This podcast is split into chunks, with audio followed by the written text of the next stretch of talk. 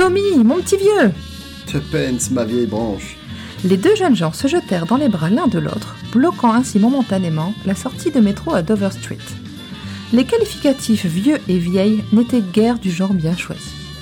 À eux deux, Tommy et Tuppence ne devaient pas totaliser plus de 45 ans. Rejoignez-nous pour le second épisode de notre podcast Agatha Christie, où nous suivrons les péripéties de ces deux jeunes gens, Tommy et Tuppence, qui rêvent d'aventure et vont être servis car ils vont être projetés au plein cœur d'une affaire d'espionnage international et vont devoir affronter le mystérieux Mr. Brown, véritable génie du mal aux identités multiples. Mr. Brown, c'est également le nom de ce roman dont nous vous parlerons avec nos deux invités dans notre épisode à paraître mercredi prochain, le 23 février. A très vite À très vite